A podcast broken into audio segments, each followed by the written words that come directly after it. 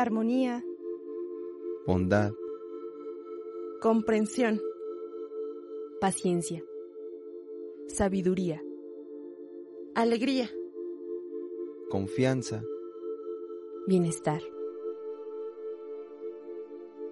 Om Radio.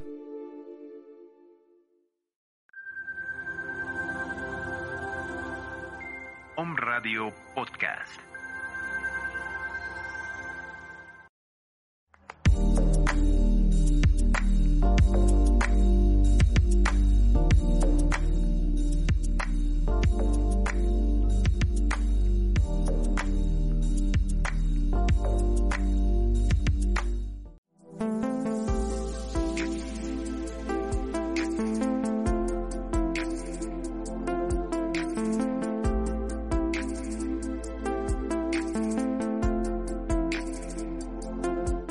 Genera conciencia en la web por On Radio.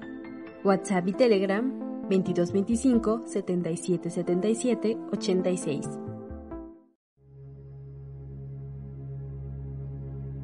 Hola a todos. En el día de hoy hablaremos sobre amor propio. Mucho se habla de amor propio, pero ¿qué quiere decir esto? Amor propio es conocernos, saber lo que queremos, cuáles son nuestros deseos. Amor propio es hacer cosas que nos gusten y hagan bien es aprender a poner límites y también poder decir que no. Amor propio es sobre todo aceptar las cosas que no nos gustan tanto de nosotros mismos y amigarnos con esa parte que nos incomoda para poder trabajar sobre eso. El amor propio tiene que ver con los cambios que podemos hacer día a día en nosotros mismos que nos lleven a amarnos más. Pero antes de comenzar con esas acciones debemos hacer un viaje hacia adentro, hacia lo profundo. Amarnos implica mucho más que ponernos en primer lugar. Tiene que ver con aprender a mirarnos, a conocernos y entrar en una intimidad profunda con nuestro ser para saber lo que somos, lo que merecemos y lo que queremos.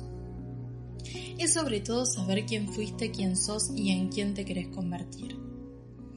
El propósito de esta cápsula es que comiences a cuestionarte y a mirarte desde la honestidad y puedas ver lo que realmente sentís para empezar a hacer cambios en tu día a día.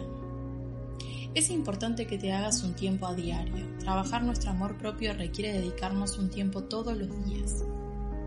Entonces, como dijimos hace un ratito, para amarnos primero tenemos que conocernos y saber lo que queremos. El autoconocimiento es un recurso interno introspectivo que nos ayuda a comprender pensamientos y creencias que habitan en nosotros mismos. Autoconocernos es la mejor forma que tenemos de tomar conciencia de lo que nos pasa para poder sanar y para poder reconstruir nuestra historia. Autoconocerte también implica que te metas con partes de vos no tan lindas, con partes de vos que te incomodan. Es ponerte cara a cara con vos mismo, con todo lo que sos, para que puedas elegir y trascender todo eso que ya no resuena más con tu manera de ser actual. Autoconocerte implica sobre todo que puedas empezar a ser más vos, que estés más en consonancia con lo que deseas. Por supuesto que no es fácil, es un proceso que lleva tiempo pero que realmente vale la pena. Iniciar un camino de autoconocimiento implica indagar, cuestionar y ver quién sos, qué cosas te gustan, en qué sos bueno, cuáles son tus debilidades y obviamente cuáles son tus puntos fuertes para que puedas llevar una vida sana y equilibrada. Es un proceso que requiere que seas autocompasivo. No te castigues por tus errores, haceles un lugar y transformalos en aprendizaje. Recordá que es el proceso que te tocó pasar.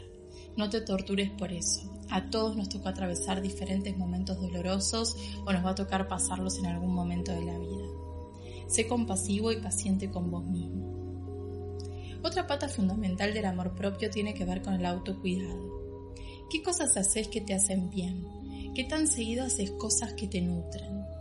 Autocuidado también implica que comiences a ver no solamente qué cosas te nutren en el día a día, sino qué tipo de vínculos tenés, qué tan conectado estás con tus deseos, que te preguntes si estás en tu zona de confort o si te estás animando a cumplir tus sueños, qué miedos tenés y cómo podés trascenderlos.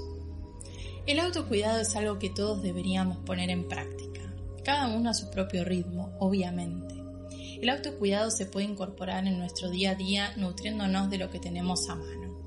Me gustaría compartirles algunos ejemplos de autocuidado que yo suelo utilizar en lo cotidiano.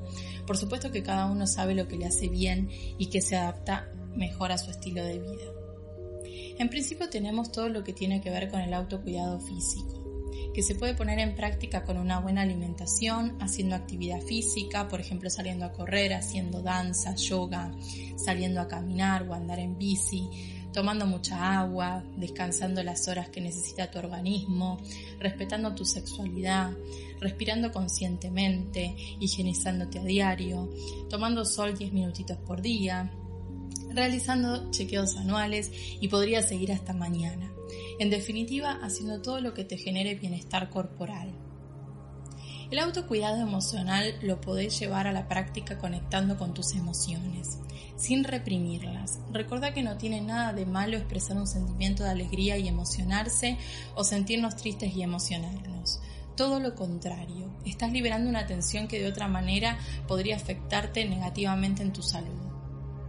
Las lágrimas son una forma de expresar cómo nos sentimos, son una respuesta de nuestro organismo que tiene que ser liberada. Podés canalizar a través de una terapia, compartiendo tu experiencia con alguien de confianza, pidiendo ayuda o desahogándote en soledad. El autocuidado mental se potencia a través de la escritura, la lectura, aprendiendo cosas nuevas, descansando un rato de la tecnología, meditando. También podés meditar siendo consciente de cada actividad que haces. Por ejemplo, si estás cocinando, ser consciente de ese momento y no pensar en otra cosa y dejar un poquito los pensamientos de lado. Eso también tiene que ver con meditar y descansar la mente. El autocuidado social tiene que ver con mantener una conexión sana con los demás. Es decir, elegir bien de quienes nos rodeamos, a quienes permitís entrar en tu vida, yéndote sin culpa de esos lugares donde no te sentís cómodo, estando con gente con la que te sentís más identificado, conociendo gente nueva y poniendo límites cuando sea necesario. El autocuidado sensorial lo podés poner en práctica escuchando una música que te guste, viendo una película, riéndote mucho, manteniendo tu casa limpia y ordenada, dándote un baño relajante, usando cremas, poniéndote en contacto directo con la naturaleza.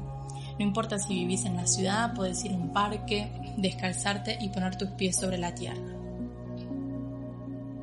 En resumen, el autocuidado es un camino de ida.